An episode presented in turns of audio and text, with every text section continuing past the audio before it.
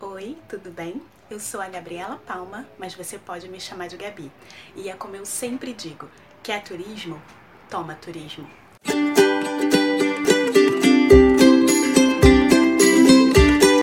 Hoje eu tô vindo aqui falar para vocês sobre o selo Turismo Responsável.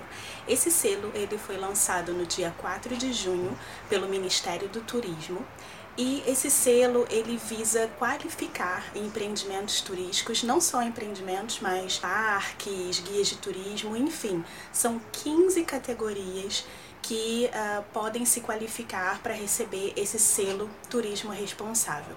Na verdade, o selo ele consiste para dar um rumo tanto para os turistas quanto para os agentes de viagem, guias de turismo, para entender quais são essas empresas que estão de acordo com o protocolo que foi colocado pelo Ministério da Saúde em razão desse novo normal para o turismo. E dentro desse protocolo, a gente tem algumas questões. E quando você se habilita para receber esse selo de turismo responsável, significa que você está automaticamente é, concordando em seguir esse protocolo. E aí esse protocolo ele tem algumas coisas que eu vou mostrar aqui para vocês, como por exemplo, esse protocolo diz que o distanciamento social entre as pessoas que estão fazendo o seu tour, elas precisam estar a dois metros de distância.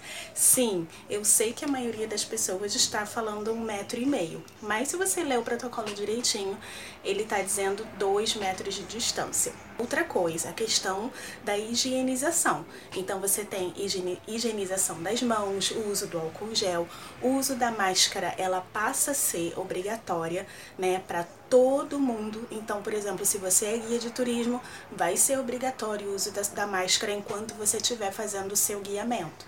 Se você estiver dentro de uma agência, atuando dentro de uma agência, o uso dessa máscara vai ser obrigatório se você estiver atendendo alguém.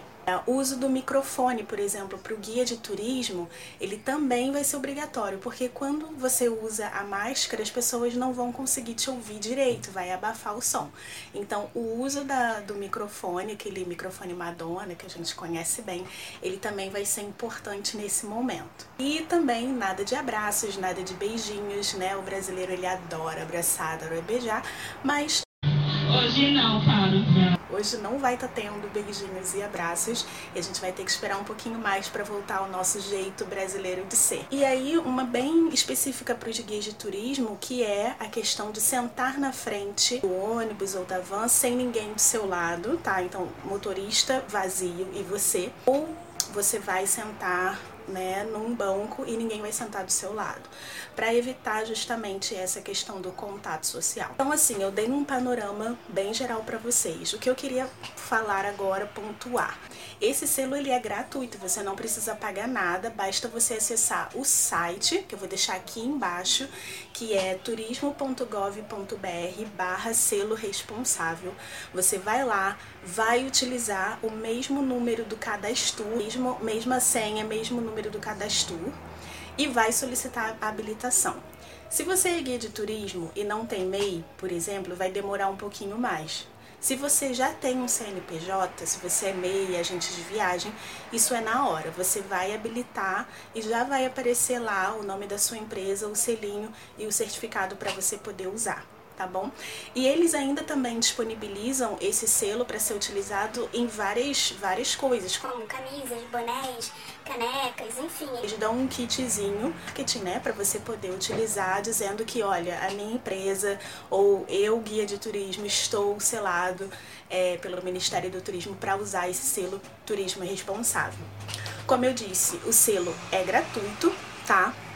Porém, o uso dele ele não vai ser obrigatório. Algumas pessoas estão achando que quem não tiver o selo não vai trabalhar ou vai pagar alguma multa. Não, o uso não é obrigatório, mas ele vai servir para dar uma direção para aquele turista que com certeza vai estar muito mais preocupado em questão é, nessa questão sanitária, né, na hora de viajar. Então, se você como guia ou agente de viagem já tem o selo, já está pensando em pedir esse selo, ponto para você.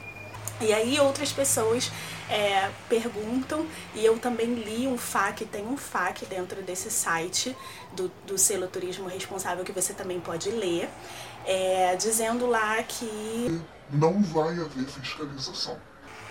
Ou seja, a gente está aqui, né, querendo que os nossos turistas se sintam bem-vindos e confortáveis para voltar a viajar.